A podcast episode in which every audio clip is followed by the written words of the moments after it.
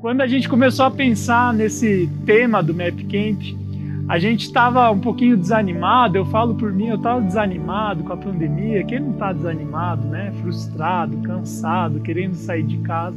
E houve um momento dessa semana que Deus me visitou e falou: Tarek, para com isso. Eu tenho coisas para sua vida e eu tenho coisas novas para o Ministério de Adolescentes. E a partir daí, Deus começou a colocar sonhos, ânimo e expectativas nesse ano, mesmo sendo um ano de pandemia, porque muita gente fala que o ano de 2020 acabou. Mas Deus olhou para mim e disse: é só o começo do que eu vou fazer no Ministério de Adolescentes nesse tempo. E aí Deus nos deu a ideia de fazer o Map Camp online, fazer cultos com gosto de retiro. E eu comecei a falar: ok, Deus, vamos fazer isso. Qual vai ser o tema que o Senhor vai dar para nós? O que o Senhor quer que a gente fale sobre a Sua palavra? E aí, quando eu fui ler a palavra de Deus, Deus me deu uma palavra no texto de Ezequiel, capítulo 17, versículo 22 até o versículo 24, que diz assim: Assim diz o soberano Senhor: Eu mesmo apanharei um broto bem do alto de um cedro e o plantarei. Arrancarei um renovo tenro de seus ramos mais altos e o plantarei num monte alto e imponente. Nos montes altos de Israel eu o plantarei. Ele produzirá galhos e dará fruto e se tornará um cedro viçoso. Pássaros de todo tipo se aninharão nele. Encontrarão abrigo à sombra de seus galhos. Todas as árvores do campo saberão que eu, o Senhor, faço cair a árvore alta e faço crescer bem alto a árvore baixa.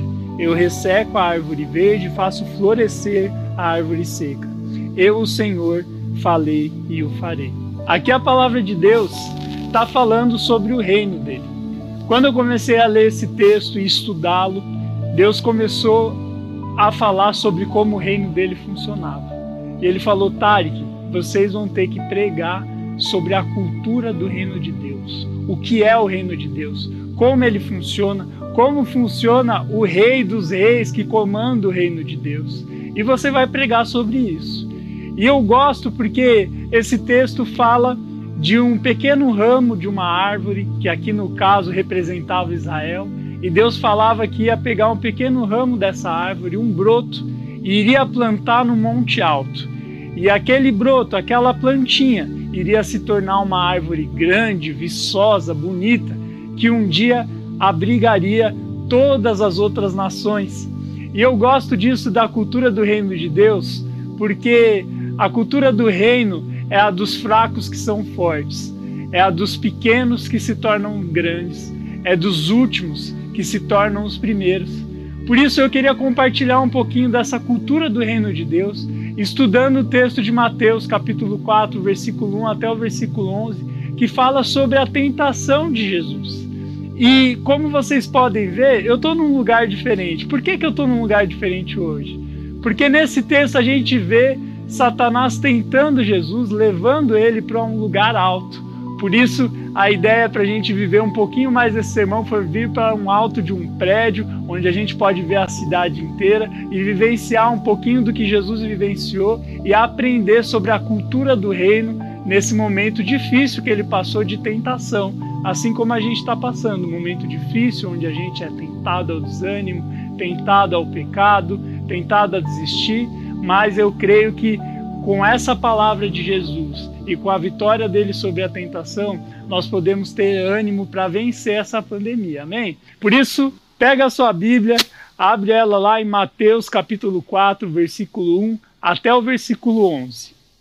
A palavra de Deus diz assim: Então Jesus foi levado pelo Espírito ao deserto para ser tentado pelo diabo. Depois de jejuar 40 dias e 40 noites, teve fome. Vamos parar aqui, já já a gente continua, porque esses dois versículos já contêm informações muito importantes. A palavra de Deus diz que o Espírito Santo conduziu Jesus até o deserto, onde ele seria tentado pelo diabo. Olha só, Deus permitiu que Jesus fosse tentado pelo diabo. Por quê?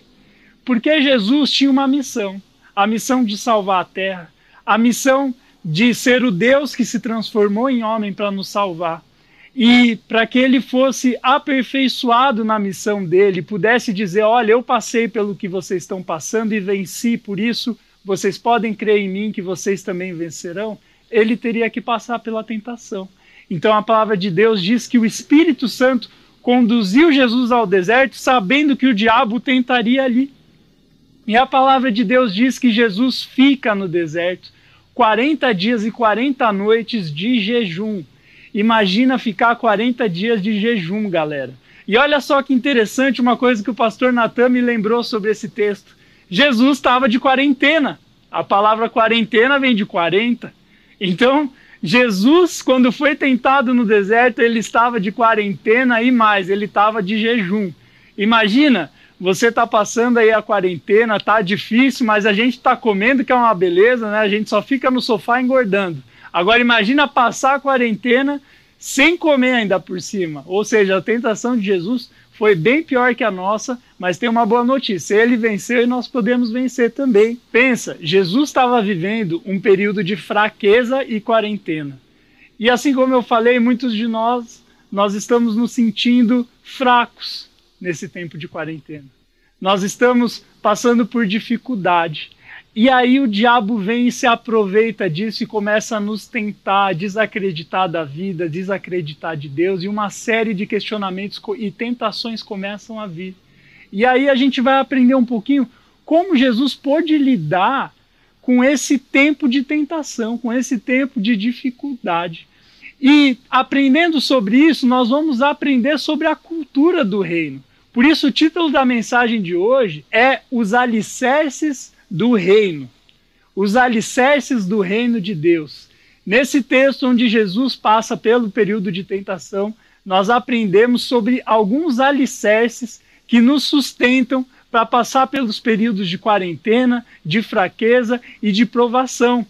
Mas o que é alicerce, Tarek? Alicerce é o sustento, é a base é a base de uma construção. Toda vez que você vai construir um prédio, como esses vários que estão aqui atrás de mim, ou como esse que eu estou aqui no topo, toda vez que algo é construído, a primeira coisa que é feita na construção é cavar um buraco e começar os alicerces, porque os alicerces firmam toda a construção que vai acima. É a base, é a coluna sustentadora. E eu creio que nesse tempo onde Jesus foi tentado, ele nos ensinou a base do reino de Deus, aquilo que sustenta, aquilo que faz com que o reino dele não caia, aquilo que faz com que o reino dele permaneça firme. Assim como esse prédio, ele tem que ter um alicerce firme para quando bater o vento ele não cair. Deus nos ensina nessa tentação de Jesus os alicerces do reino que fazem com que os ventos possam vir, com que as tentações possam vir, mas a gente permaneça de pé, estabelecendo o reino de Deus na terra.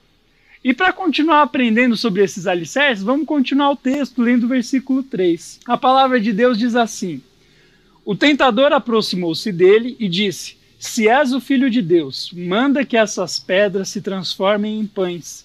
Jesus respondeu: Está escrito: Nem só de pão viverá o homem, mas de toda a palavra que procede da boca de Deus.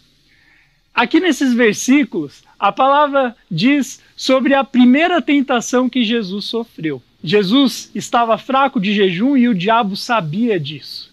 Então a tentação que o diabo faz a Jesus é a seguinte: Olha, Jesus, se você é o filho de Deus, transforma essas pedras em pães. Você é poderoso para fazer isso. O que é isso para você? Ué, o seu Deus não cuida de você? Pede com que essas pedras se tornem pão. Mas aí Jesus responde, citando Deuteronômio capítulo 8, versículo 3, que diz que nem só de pão viverá o homem, mas de toda a palavra que procede da boca de Deus. E aí Satanás vai para outra tentação, mas antes de ir para outra tentação, qual alicerce do reino de Deus que Jesus estava nos ensinando nesse período de tentação com a comida. Porque pensa, Jesus estava com fome. Eu não sei você quando você está com fome, sente um cheirinho de pizza, sua mãe está preparando a comida num domingo à tarde, e aí começa aquele cheirinho de churrasco do vizinho, e aí você fica, meu Deus, quanto tempo para comer. Imagina Jesus que estava 40 dias e 40 noites sem comer, e o diabo vem e o tenta com o próprio poder de Jesus, falando: Ei, você tem poder, você esqueceu disso? Transforma essas pedras em pães. E o primeiro alicerce que a gente aprende aqui nessa tentação de comida que Jesus viveu é que a palavra de Deus é o nosso alimento. A palavra de Deus é o nosso alicerce. A palavra de Deus nos sustenta em tempos difíceis.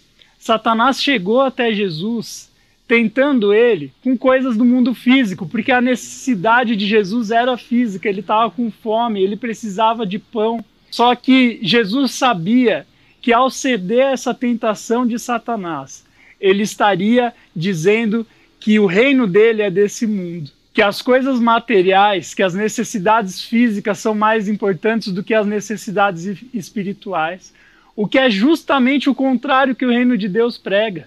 O reino de Deus diz para a gente buscar primeiro as coisas do alto, depois as coisas aqui de baixo serão acrescentadas.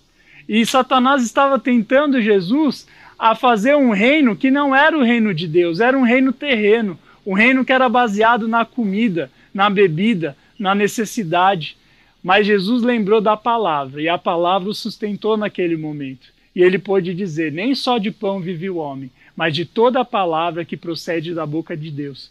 E quando Jesus cita esse versículo de Deuteronômio, capítulo 8, versículo 3, ele está falando sobre um texto onde Moisés, ali que escreveu Deuteronômio, ele estava dizendo sobre o período em que o povo de Israel passou 40 dias no deserto e começou a sentir fome. E aí Deus vem e traz o maná, o pão que cai do céu, o pão que vem através da palavra que procede da boca de Deus. Quando Jesus recita esse texto, ele está falando: olha, assim como os israelitas passaram 40 anos no deserto e as palavras de Deus os sustentaram espiritualmente, intelectualmente e fisicamente, eu agora, nesses 40 dias e 40 noites no deserto, vou ser sustentado pela palavra de Deus. E é muito interessante ver como isso se aplica à nossa vida. Porque assim como Jesus tinha a missão de estabelecer o reino de Deus na terra, o reino espiritual das coisas do alto, esse também é o nosso propósito. Deus quer que nós sejamos agentes do reino de Deus na terra. Deus quer que a gente estabeleça o reino de Deus aqui na terra, baseado na palavra que procede da boca de Deus e não nas coisas físicas.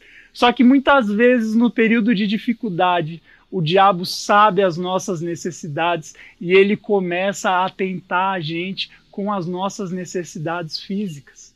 Talvez você está vivendo um período difícil aí na sua casa, seu pai perdeu emprego, sua mãe perdeu emprego, está faltando comida, está faltando dinheiro, está preocupado com o que se vestir, ou outras necessidades físicas estão aparecendo, você é, cansou de esperar até o casamento, e aí o diabo vem e fala: Ó, oh, é só entrar naquele site, dar dois cliques e você resolve rapidinho.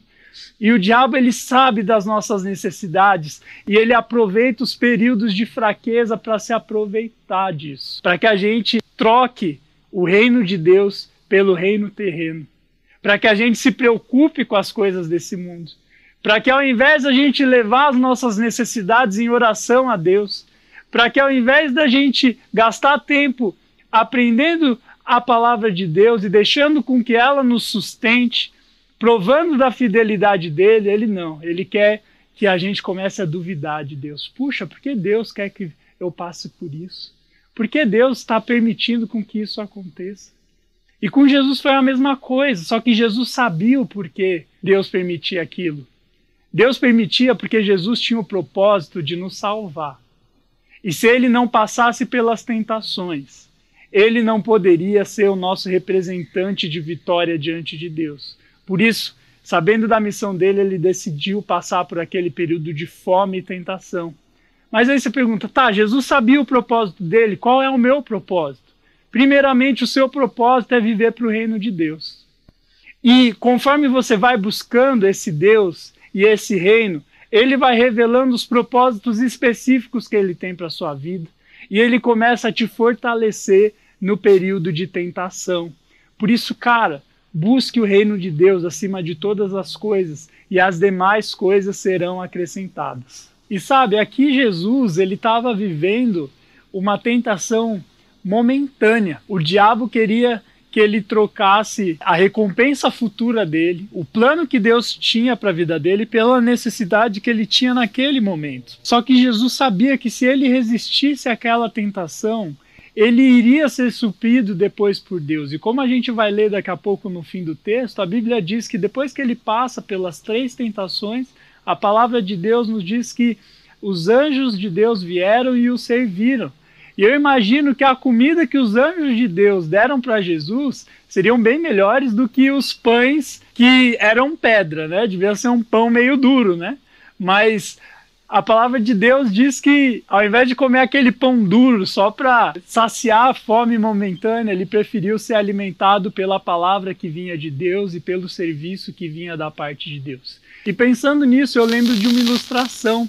Um professor da Universidade de Stanford na década dos anos 60, fez um experimento chamado experimento da recompensa futura, da recompensa postergada. O que, que ele fez? Ele pegou crianças e falou para elas o seguinte: olha, sentem aqui e eu vou deixar um marshmallow aqui para vocês. E vou sair. Se vocês aguentarem ficar olhando para esse marshmallow durante 15 minutos e não comerem, quando eu voltar, eu vou trazer a recompensa dobrada.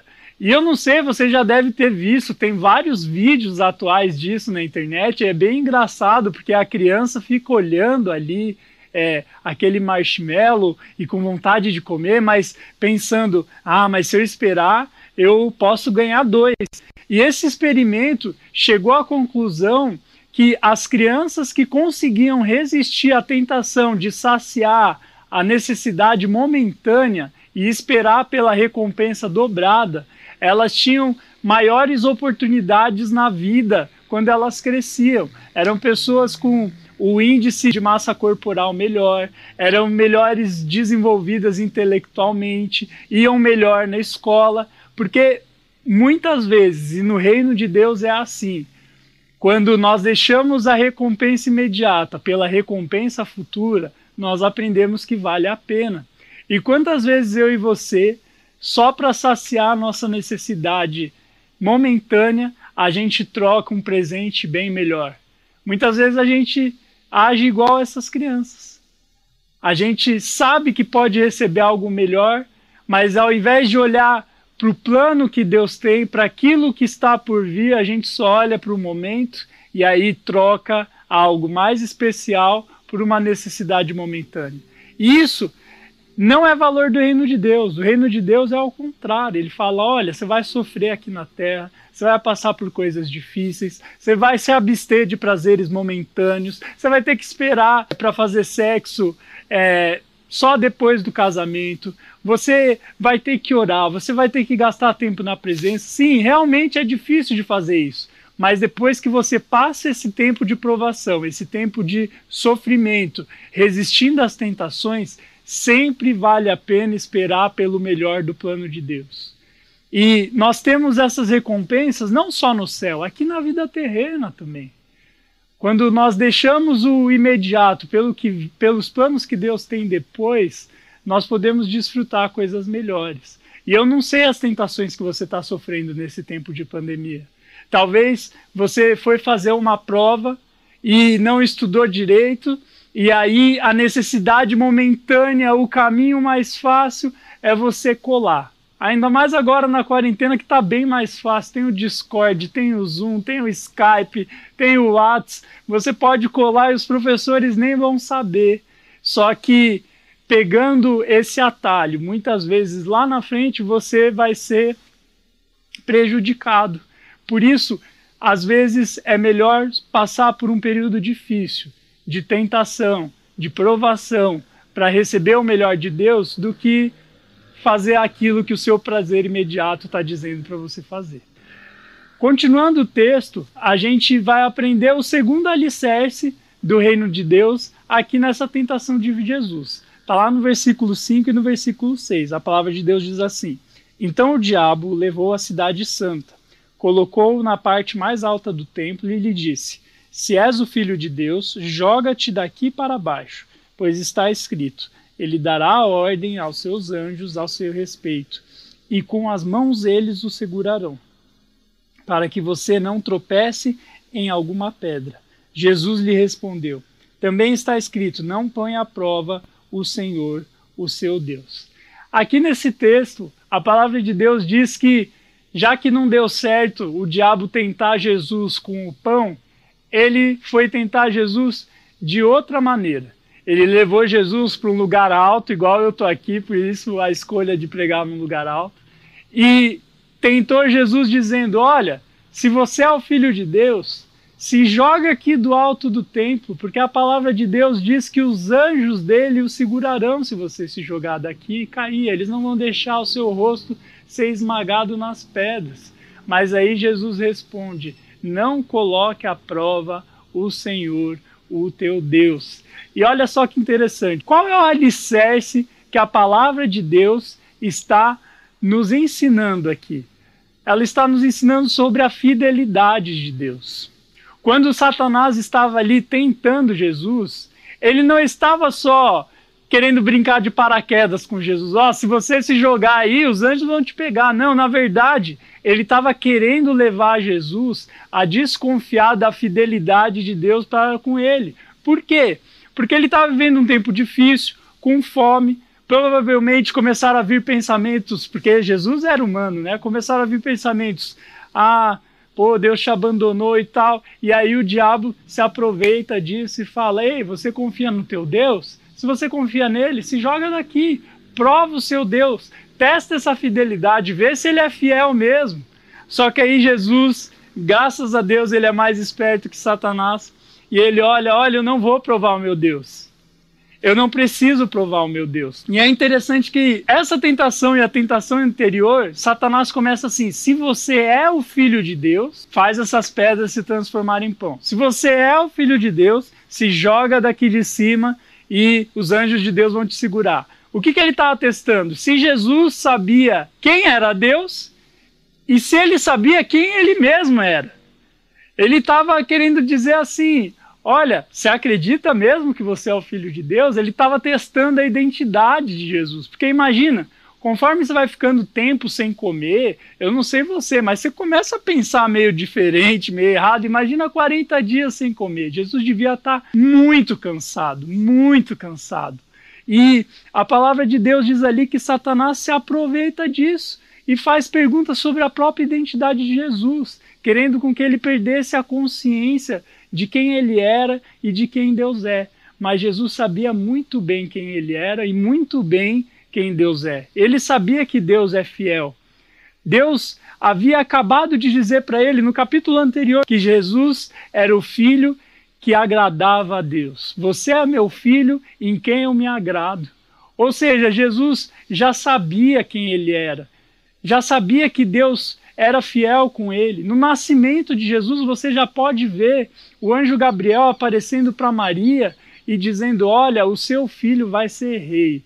O seu filho vai guiar o povo de Israel. Ele já começa a receber promessas de fidelidade. E quando ele se batiza, Deus fala: Eu estou aqui com você. E em todas as situações mais para frente, a gente vê a fidelidade agindo grandemente com Jesus. E Jesus já havia provado essa fidelidade, não no sentido de testar, mas no sentido de experimentar. Ele já tinha experimentado a fidelidade de Deus e ele sabia que o diabo estava tentando isso. Então aí Jesus responde: Não colocarás à prova o Senhor, o teu Deus, porque ele falou: Eu não vou pôr o meu Deus à prova. Eu já experimentei. Ele é fiel sim, desde que eu nasci, e depois que eu passar por essa tentação, ele vai continuar sendo fiel. E eu sei quem eu sou. Eu sou o filho de Deus, sim, mas eu não preciso provar nada para você. Olha só que interessante. E quantas vezes nesse tempo de pandemia, que é um tempo difícil, um tempo de provação e tentação, a gente começa a questionar a fidelidade de Deus, a gente começa a questionar quem nós somos, você começa a ficar mal. Eu falo por mim mesmo, quando eu fico muito tempo mal, eu fico ali, pô, será que eu fui chamado mesmo? Será que eu sou um bom pastor? Será que eu tenho que estar no ministério de adolescentes mesmo? Eu começo a duvidar das coisas que Deus já me falou há tempos. E aí Deus fala: Ei, você esqueceu quem eu sou?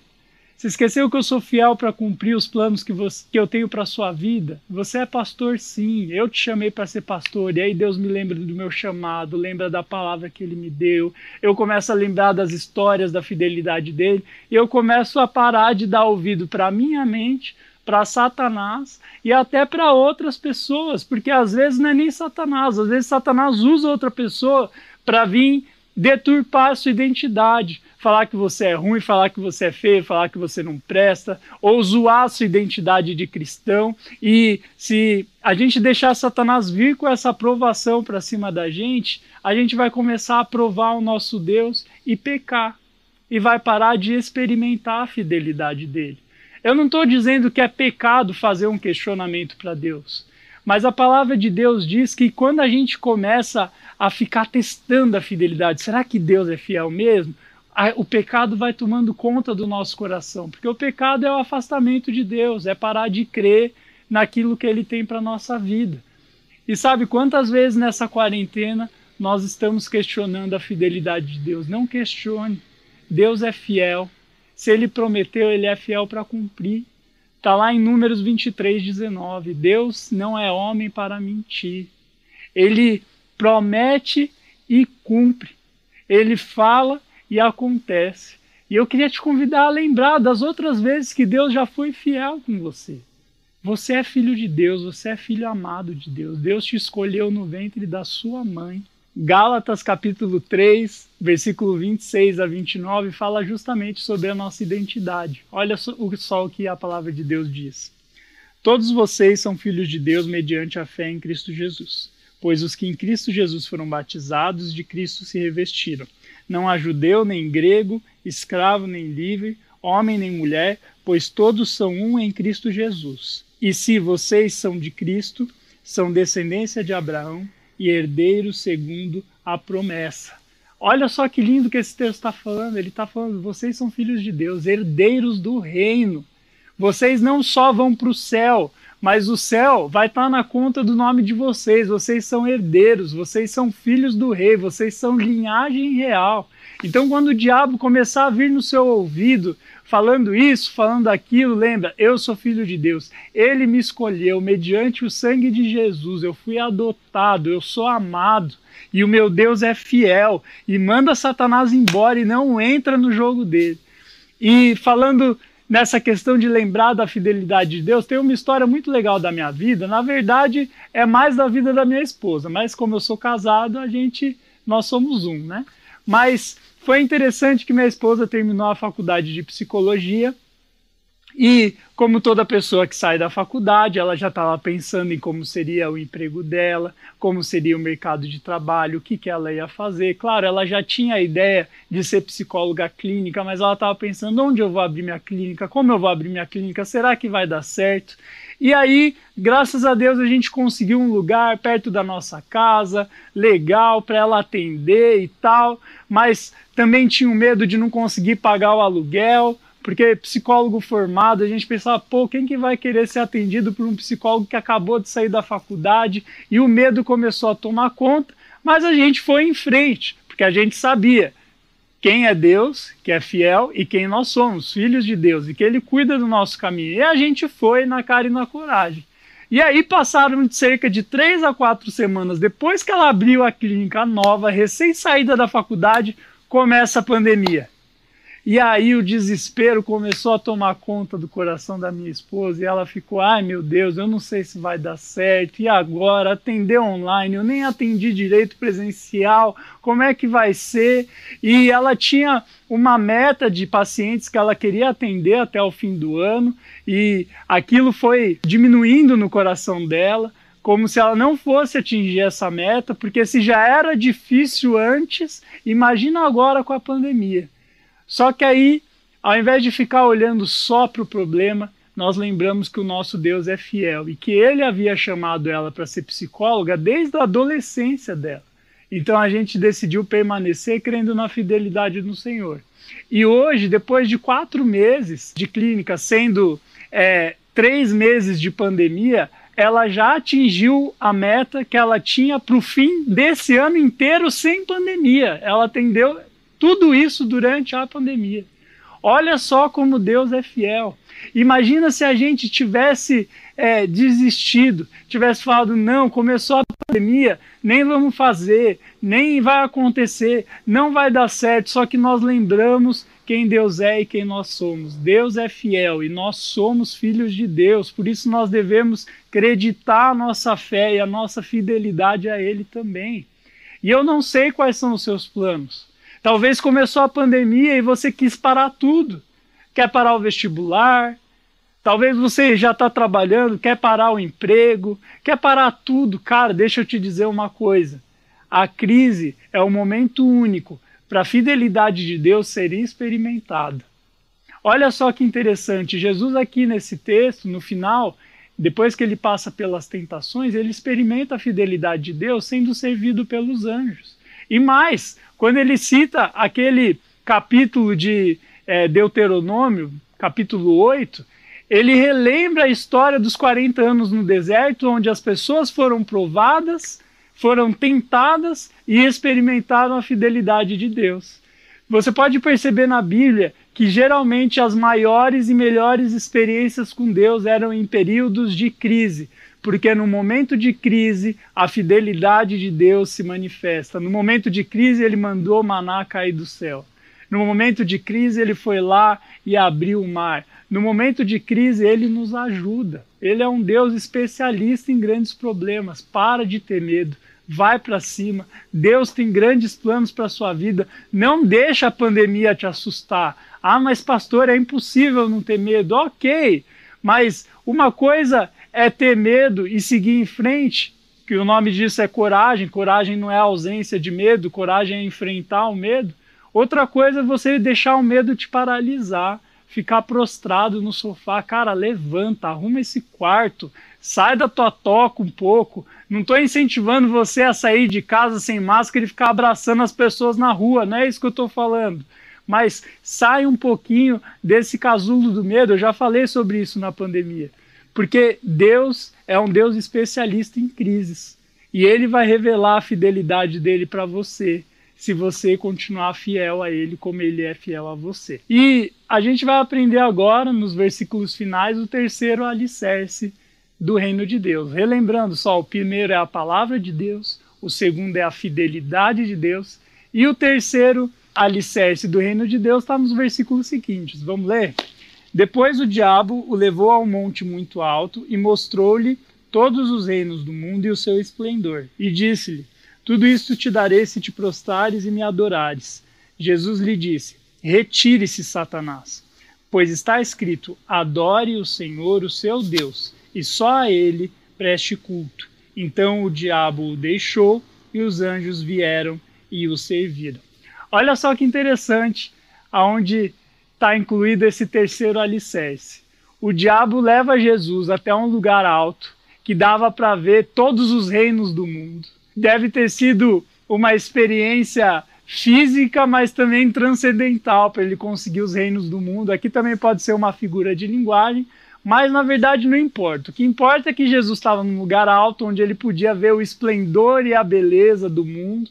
E aí Satanás chega para ele e fala: Olha, você está vendo tudo isso? Se você me adorar, eu te dou tudo isso. Você vira rei sobre tudo isso. E por que Satanás fez isso? A gente pode ler esse texto e falar, nossa, que oferta nada a ver, né? Mas o que Satanás estava tentando fazer com Jesus é que Jesus pegasse um atalho para o plano que Deus tinha para a vida dele. Como assim? Satanás sabia que Jesus havia nascido para ser rei.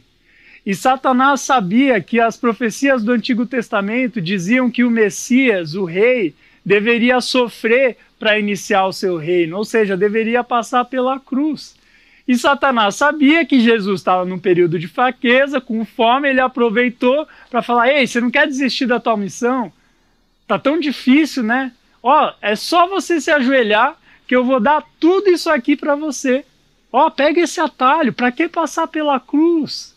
É só você se ajoelhar e você vai ser rei de tudo sem sofrimento. Ou seja, Satanás estava fazendo uma oferta tentadora para Jesus. E imagina Jesus cansado daquele jeito, ele realmente se sentiu tentado. Só que aí Jesus lembra a palavra que diz que nós devemos adorar somente a Deus e somente a Ele devemos prestar culto. E esse é o terceiro alicerce do reino de Deus, a adoração.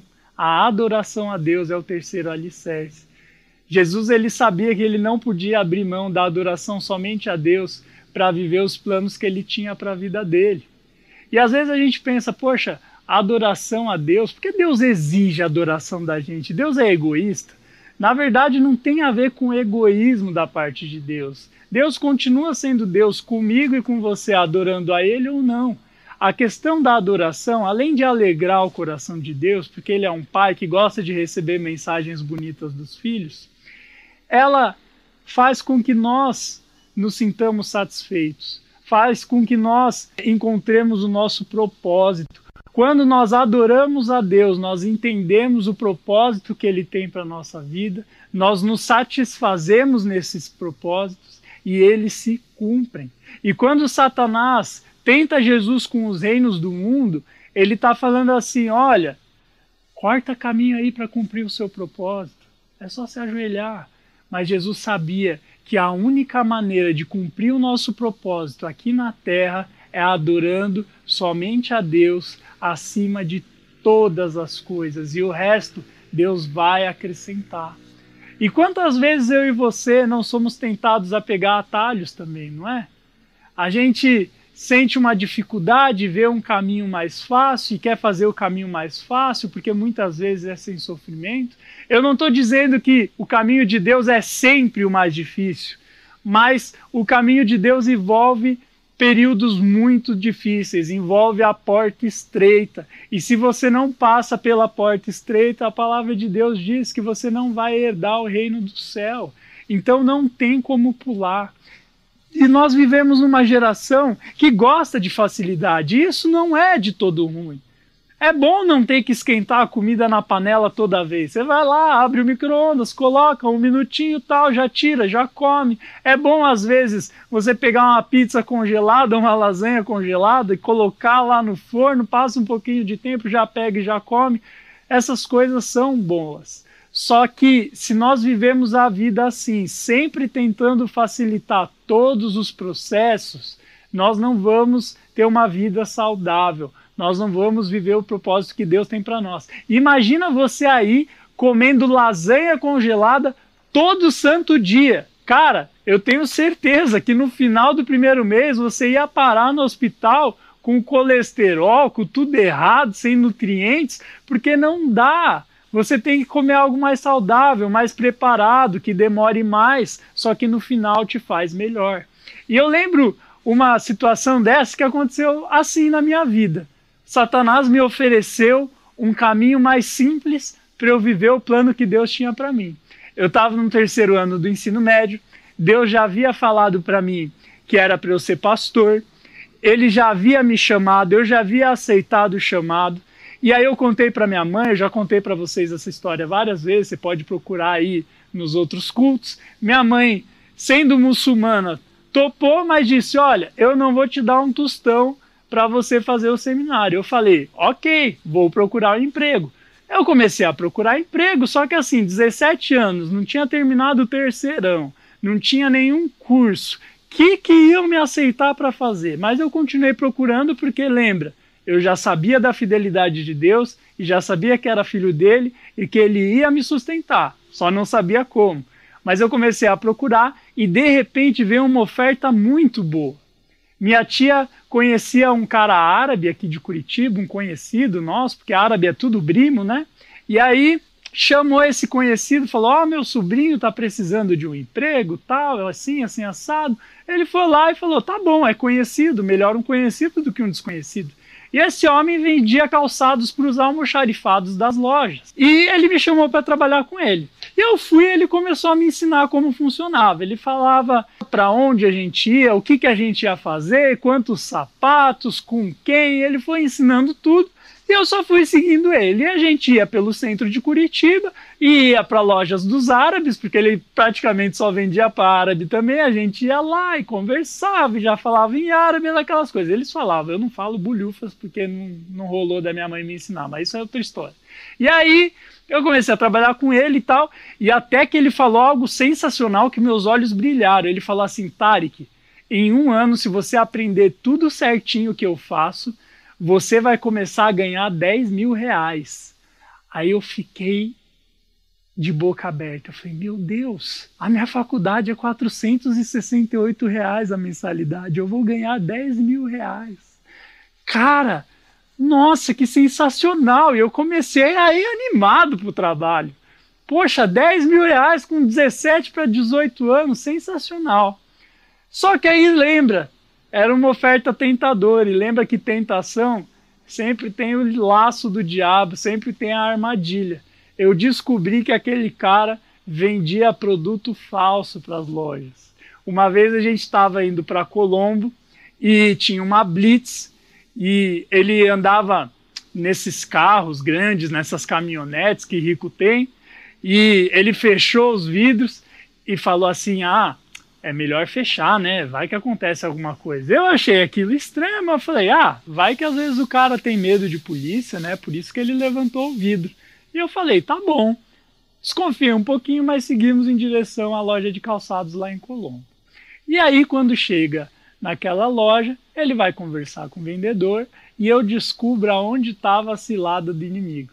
Ele diz assim para o vendedor: Ah, você vai querer aquele tênis do Homem-Aranha? E o homem responde: Não, eu não vou querer porque a fiscalização está batendo aqui. Ali me acendeu uma lâmpada falando: Ele vende coisa falsa. Esse lugar não é bom para você. Sai daí. E ele me disse: Sai daí. E aí eu entendi que eu tinha que sair daquele emprego porque as coisas não iam dar certo. Então, no outro dia, eu cheguei para o meu chefe. Ele era meu chefe há três dias a gente estava andando numa praça aqui no centro da cidade, indo em direção a uma loja de calçados, e eu falei: Olha, eu não concordo em vender as coisas sem nota fiscal, isso é contra os meus valores e tal. Comecei a explicar, ele ficou indignado comigo e falou: Quer saber então? Toma aqui, ó. Me deu cinquentão, colocou na minha mão e falou: Tá bom, pode ir embora. Eu peguei meu cinquentão e fui embora. Então, eu fiquei esperando Deus me ajudar a arranjar outro emprego. Eu consegui outro emprego como arte finalista, fazendo folder, outdoor, é, cartão de visita. E aí consegui ganhar um dinheirinho, mas aí fui mandado embora também. E aí eu sei que eu estava em janeiro de 2012, faltava um mês para começar a minha faculdade e eu não tinha emprego, mas eu lembrei, Deus me deu uma palavra, Ele é fiel e eu tenho desenvolvido um relacionamento de adoração com ele. Então ele vai me ajudar, eu vou conseguir um emprego. E aí, naquele tempo, minha mãe conseguiu um emprego para mim numa empresa de telefonia. E eu comecei a trabalhar naquela empresa e ganhar o triplo do que eu precisava para pagar a faculdade. E mais do que isso, no finzinho de janeiro ali mais ou menos, eu não lembro exatamente a data, a igreja me liga em casa falando que o pastor Lelo, pastor de juniores na época, queria fazer uma entrevista comigo para eu ser seminarista da PIB. E cara, eu não conheço ninguém que entrou para trabalhar na PIB assim. Ou seja, em dezembro, desempregado, sem, sem nada, sem dinheiro, e em janeiro eu tinha dois empregos, um na PIB, numa empresa telefônica, e assim eu continuei o seminário e comecei o seminário e pude virar pastor na PIB. Olha só como é incrível quando a gente crê no sustento da palavra de Deus, na sua fidelidade e no desenvolvimento de um relacionamento de adoração ao Senhor.